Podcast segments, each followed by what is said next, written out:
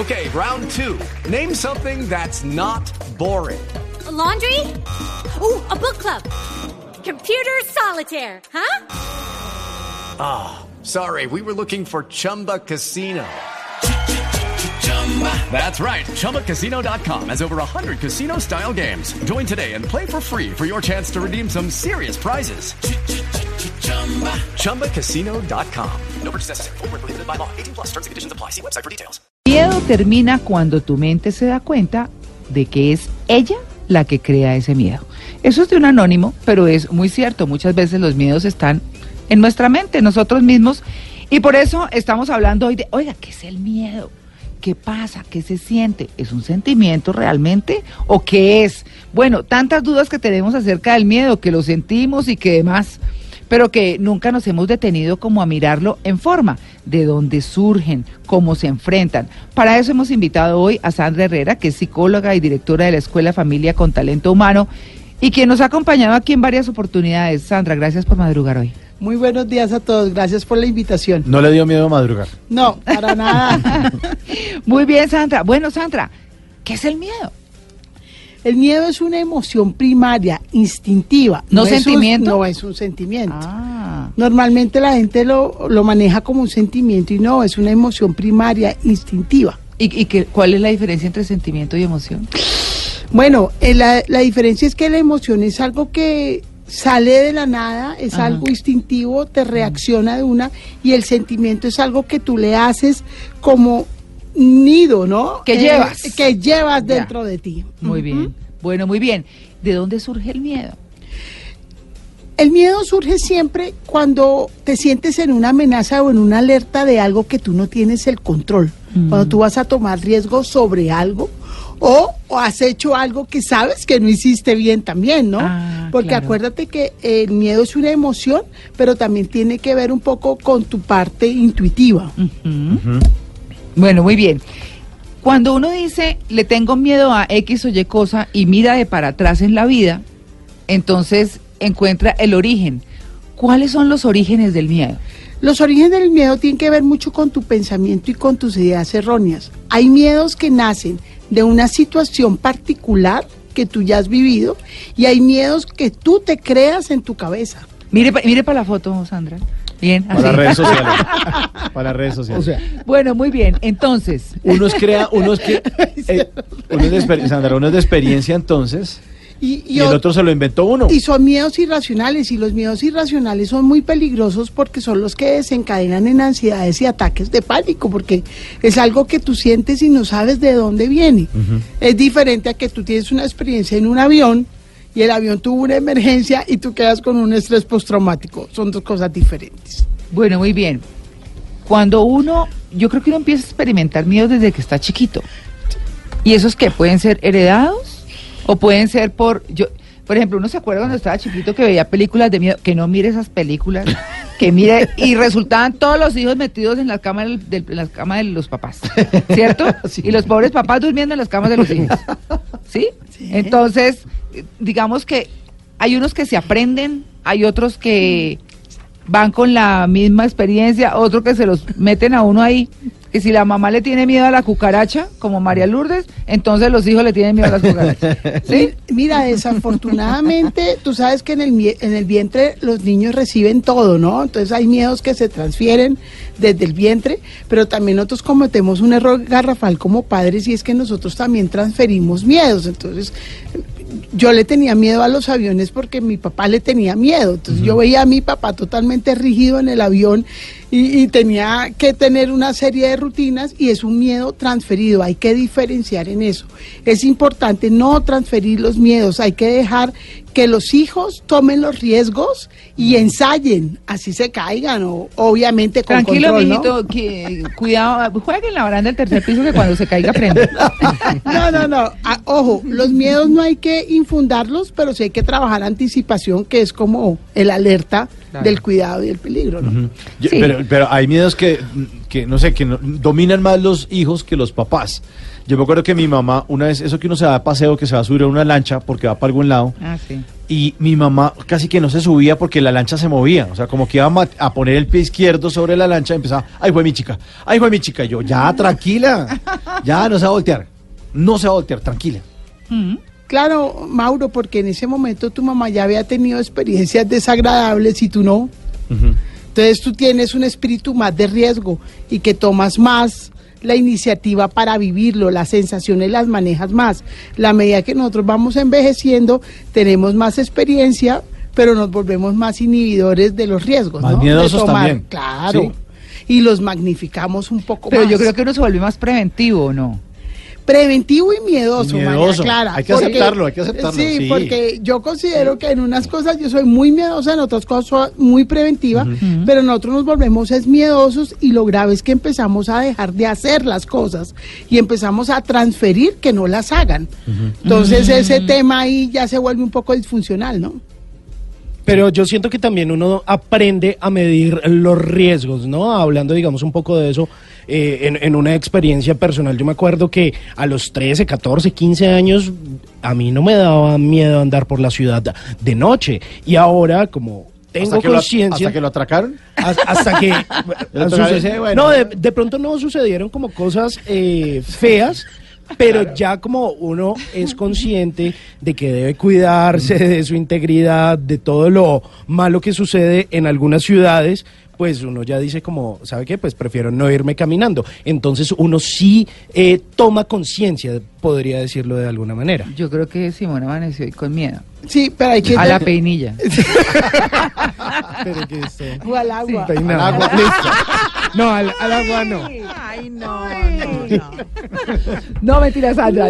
Molestando aquí nosotros haciendo relajo. Es No, que pero los audífonos me despeinan. Ay, sí, claro. Mira, es importante que el miedo no siempre es negativo, ¿no? Lo venden como algo negativo y a veces también es positivo porque te da como esa motivación interna para tú tomar riesgos y hacer las cosas, ¿no? Cuando Mm. uno va a tomar cosas nuevas o está eh, midiéndose nuevos retos, uno siente miedo. Ojo, el miedo es diferente a la angustia. Mm. ¿Cuál es la diferencia? La angustia tú la sientes eh, mientras tú inicias algo, pero puede pasar. El miedo puede permanecer y tú puede- puedes empezar a manifestar los, los síntomas y te puedes bloquear. Mucha gente con miedo se bloquea Totalmente. y queda en primera. Sí, como cuando lo ponen a uno a Pero hay otros que les pasa lo contrario, ¿no? Ajá. María Clara, hay otros que les pasa lo, lo contrario y es que con miedo reaccionan ante ciertas cosas y los impulsa a hacer ciertas cosas. No sé, uno ve personas, por ejemplo, que ante un atraco, el miedo que les genera ver que están atracando a otro, Claro. genera la reacción de ir y atacar, por ejemplo, al ladrón, que lo hemos visto mucho en imágenes en estos últimos días. Que es muy mala idea, entre, entre otras cosas, ¿no?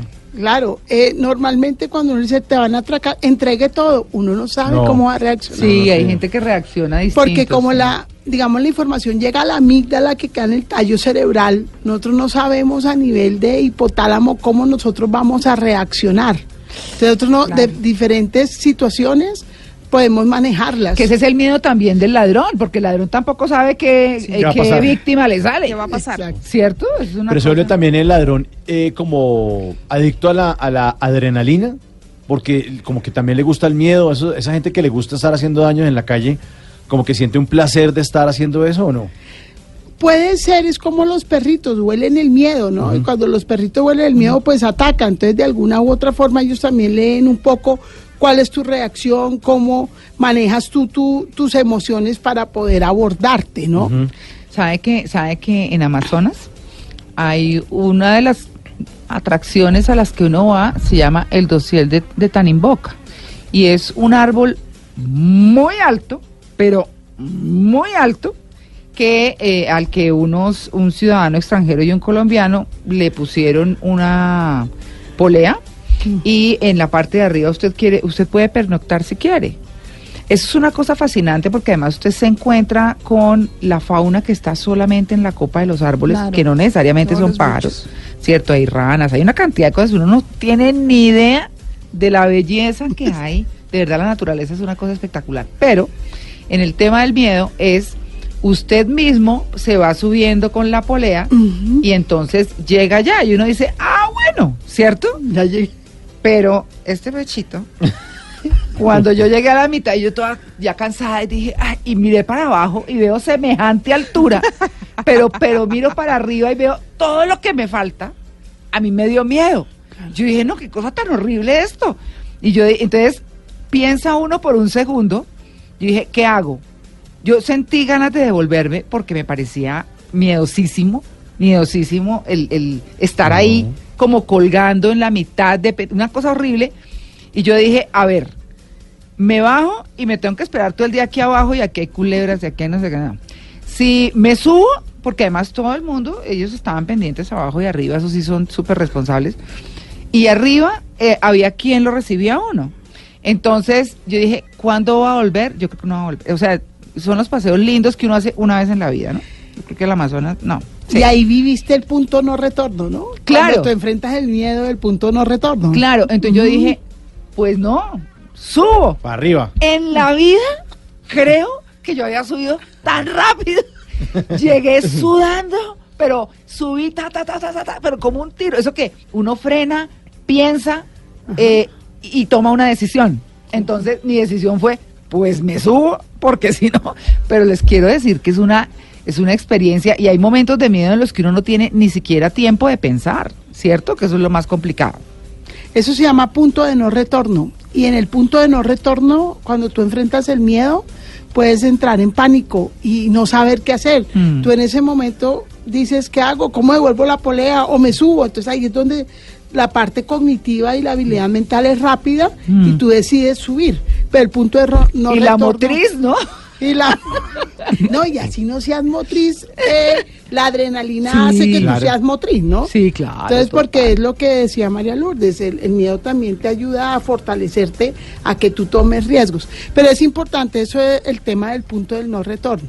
Una vez tú te lanzas, hay un momento en que ya no te puedes devolver. Es como cuando la gente hace cosas increíbles que normalmente no, no haría, ¿cierto? Exacto. Bueno, ahí está. Este tema del miedo está muy, muy interesante. Vamos a hablar en el próximo segmento de cómo enfrentar esos miedos. Eh, obviamente hay situaciones que, que, como decíamos, casi no permiten ni pensar. Otras sí, pero bueno, hay alguna forma de ser conscientes y de enfrentarlos. Así que ya regresamos, estamos en Blue Jeans de Blue Radio.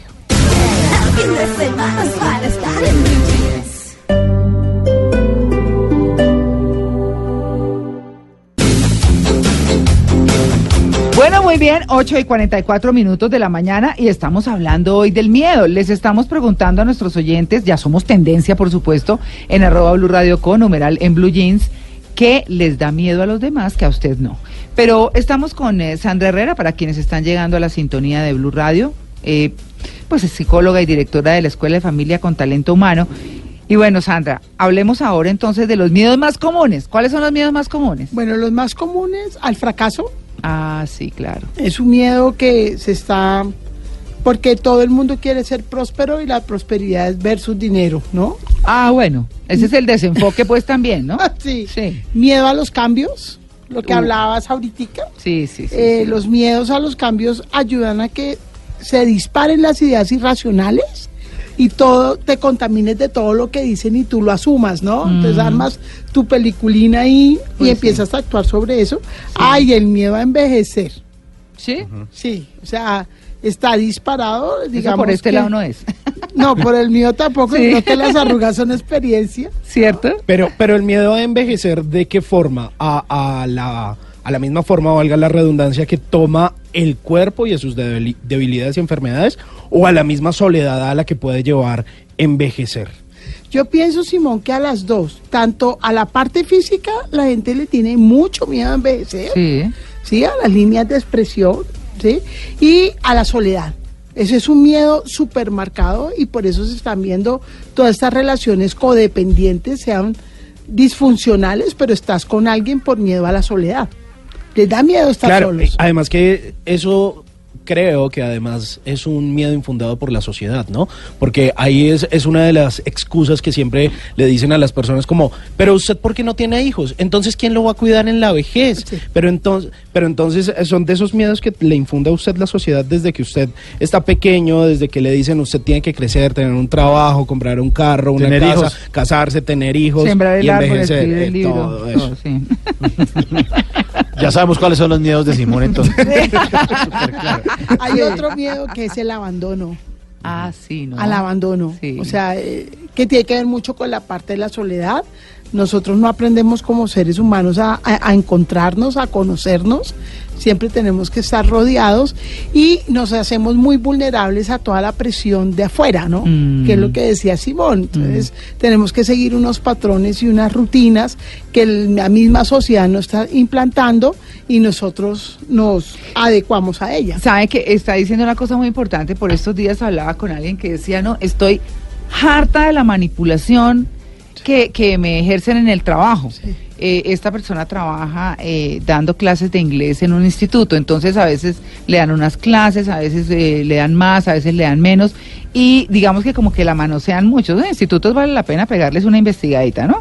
Y entonces resulta que eh, eh, le dije yo, oiga, pero es que usted con todo lo que sabe, eh, como maneja de bien absolutamente todo, la, la misma docencia, porque es que tampoco se trata, en- enseñar es una cosa difícil, difícil. lo que sea, pues, ¿no? Entonces, usted con todas las fortalezas y, y dependiente, ay, pero es que el trabajo, no, Eh, a usted toca es botarle la vaca al abismo, como el cuento ese de la vaca, que el campesino que solo vivía de la vaca y la vaca y la vaca hasta que un día se la botaron y empezó a darse cuenta que podía sembrar y que podía hacer otras cosas. Entonces, no, hay que botarle la vaca al abismo. Usted con todo eso, monte alguna cosa, haga, no sé, cualquier, busque sus fortalezas en eso eh, y, y- y tome alguna opción, ¿no? Pero a la gente le da miedo. Sí, la gente le da miedo tomarle el riesgo y, de- y prefiere estar anclado a algo que no le da bienestar Exacto. y si le genera miedo. Exacto. ¿Sí? Horrible. Y lo de la manipulación tiene que ver porque se lee como los perritos la necesidad de la persona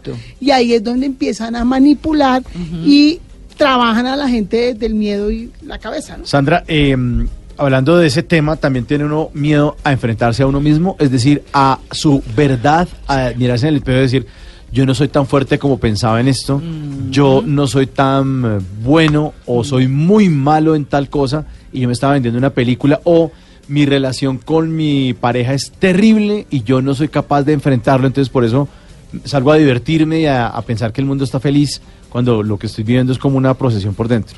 Sí, creo que el ejercicio más duro es enfrentarte a tu propio espejo y darte cuenta de tus debilidades, pero la recomendación es hay que enfrentarlas, erradique o modifique, ¿sí? Pero siempre hay Claro. que tomar una decisión para. Claro, por ejemplo, eh, algo que recomiendan mucho es cuando los niños le tienen miedo a la, a la oscuridad y en la noche se van a dormir y que no quieren eh, por nada del mundo apagar la lámpara o no se quieren quedar solos y se vuelve entonces la trasnochadera de los papás, lo que dicen es, hay que apagar la luz acompañando al niño y decirle, camine. Miren, no hay nada, caminemos por acá, pues que haya un poquito de luz también, matarse no, ¿no? Pero bueno, pero sí como, como hacer el recorrido, ¿qué? No, es que me parece ver algo allá, camine, miremos si hay algo, no, sí, camine, y uno se va hasta allá, mira, y como que supera eso, ¿no? A los niños hay que orientarles el miedo. Eso se llama desensibilización sistemática, ¿no? Técnicamente, y Ah. es tú exponerte al estímulo, vivirlo para que se erradique. Mira que terapéuticamente una vez una señora, yo le di varios tips, ¿no? Y Mm. me dijo, no, mire doctora, yo ya encontré cuál fue. Metió al niño en una maleta, Mm. cerró la maleta y le dejó un poquitico de luz al niño, pero, o sea, era oscuro. Sí. Le dio varias vueltas y le quitó tanto los mareos en el carro como el miedo a la oscuridad, ¿no? Entonces, ¿qué hizo? Desensibilizarla a ella en el mismo estímulo. Es que uno lo que no debe es Claro. evitar vivir el, el miedo. O sea, uno tiene que romper el miedo. Claro, total. Eso, Sandra, ¿cómo se conquista el miedo? ¿Cómo, ¿Cómo se hace un amigo del miedo? Fíjese que Mandela lo dice, no es valiente que no tiene miedo, sino quien sabe conquistarlo. Pero ¿cómo se hace uno el mejor amigo del miedo? Mira, uno se debe hacer el mejor amigo del miedo primero concientizándose. Es un maestro, ¿no? ¿Sí? Tener foco sobre lo que le tengo miedo. María Lourdes, porque normalmente uno ge- sobregeneraliza y le tengo miedo a todo. Segundo, si es un miedo muy fuerte, hay técnicas de respiración. La respiración abdominal es muy buena y tiene muy buenos resultados. Tercero, no lo evite. Vívalo, siéntalo, ¿no? Obviamente si nos tien- le tenemos miedo a las culebras, pues y no, pues realmente Pues no sí, lo haga. no, Pero acuerdo. trate de vivir los miedos que usted pueda tener control.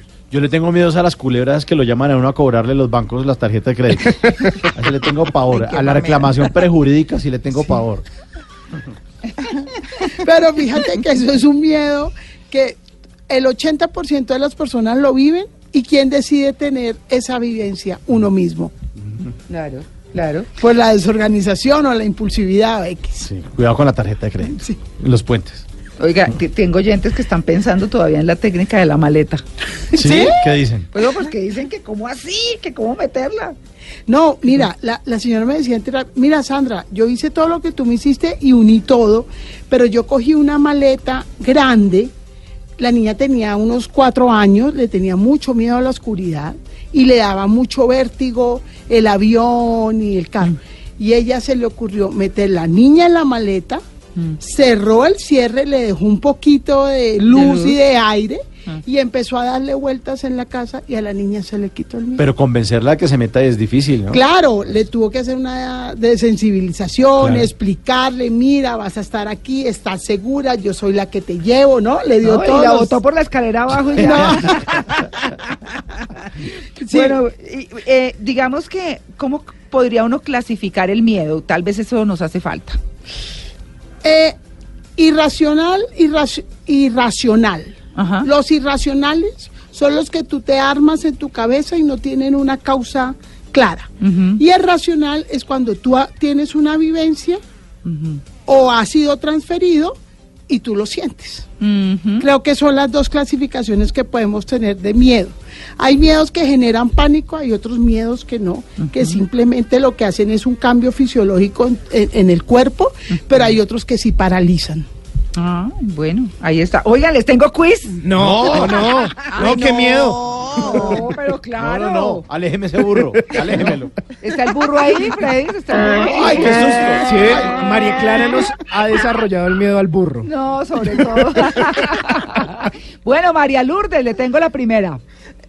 A Ah, ver, bueno, hágale. Un estudio de Graham Davy en la Universidad de Londres aseguró que el animal Sí. al que más se le tiene miedo, le voy a dar tres opciones. Ratón, serpiente, araña. No, imagínense. Yo creo que a los ratones. A ver. No, a las arañas, a las arañas. Bueno, es que aunque la mayoría de las especies son las arañas. Sí, no, las son las arañas. A las arañas. sí. Las arañas son completamente inofensivas. Pero es que son inmundas, pobrecitas, ¿cierto? Bueno, hay, una, hay unas que son, hay unas que son duras, María Clara. En Chile hay una araña Mm. que si lo pica usted, ahí quedó. Ay, y es no. una araña diminuta, la araña de patas largas, la araña negra. Ay, qué horrible. Está en los closets. Bueno, Sí, muy bien, Simón, que está ahí como muy callado. A ver. Según la comunidad científica, ¿cuántas fobias existen? No, la pregunta. Uy, a ver. Les cuento que Con Dayani cariño, ¿no? se descerebró con esta pregunta. A ver. Pero del rebusque tan tenaz, ¿no? 400 fobias, 600 fobias, 450 fobias. 450. A ver, haga las cuentas, Ah. 600, sí. Baja el sé 4, qué. suba el Fobias, 3, esto raíz de dos, 4, Sí. entonces, por Dividido en descarte, dos. suba al 8. Más eh, siete. yo diría que aprox Hmm. 600 fobias. Eres burro. Son 400 fobias. Eh, desde la ciencia se han identificado 400 distintas, pero los expertos sugieren que existen varios centenares más que aún no se han podido investigar adecuadamente, habiendo unas 70 que aún se están analizando. Mauro, Señora. las personas que sufren de turofobia, ¿Turo? turofobia, escriba, usted que hace cuentas y te la... Turofobia, Duro. le tienen miedo a color amarillo, a la lluvia y al queso. Uy, qué cosa tan difícil. ¿no? Yo diría que tan amarillo- rebuscada, está Amarillo, buena. amarillo, no con turo, turo amarillo. tan. ¿A, ¿A qué? ¿A ¿Cuál es el Turofobia, segundo? Eh, turofobia. ¿El B qué? ¿Cuál es? B. B, miedo a la lluvia. Ah, la lluvia. Amarillo, lluvia y miedo al queso. Lluvia, turo. No. tu- tu- El queso en algún sitio le dicen turo al queso. Al queso, al queso, el C. La C. Gracias. Sopló. ¿Quién le sopló? Muy bien. ¿Quién le sopló? Gracias. Muy bien, Mauro. Bueno, ya sea de mozzarella, cheddar o roquefort, el queso les produce una sensación de malestar intenso. Eso es por una experiencia traumática sufrida con anterioridad, usualmente en la infancia. Sin duda es una de las fobias más raras que conocen. No, yo sí soy más amiga. Uy, queso ¿Del con queso? bocadillo. Por El favor. quesadillo No, también. el queso es lo máximo. El queso la pera. verdad. Sí. Ahí hay un montón de cosas. El holandés, El holandés. ¿El Roquefort? Uy, no, to- el azul. El azul. el tilsit ahumado. Uh, Uy, sí, el de la parrilla. Uy, ah, el que es un provolón. provolón. El provolón. Claro, O el el paipa. provolón. El paipa. Bueno, ahí está. Bueno, pues listo. Hemos llegado al final de este tema. No, pero no del programa. Ah, no. qué susto, me dio no, miedo. ¿le dio miedo? Sí. Ah, bueno. bueno, hemos hablado del miedo de una manera muy importante. Pues bueno, hablamos de las fobias, hablamos de cómo manejarlo, de cómo clasificarlo, de cómo enfrentarlo, ¿no? Que es lo más importante. Sandra, muchas gracias. A ustedes por la invitación, muchas gracias. Bueno, miedo al micrófono, Sandra, ya no. No, no, para nada. no. No, pero para nada. Está muy bien. 8 y 57, ya regresamos. Estamos en Blue Jeans de Blue Radio.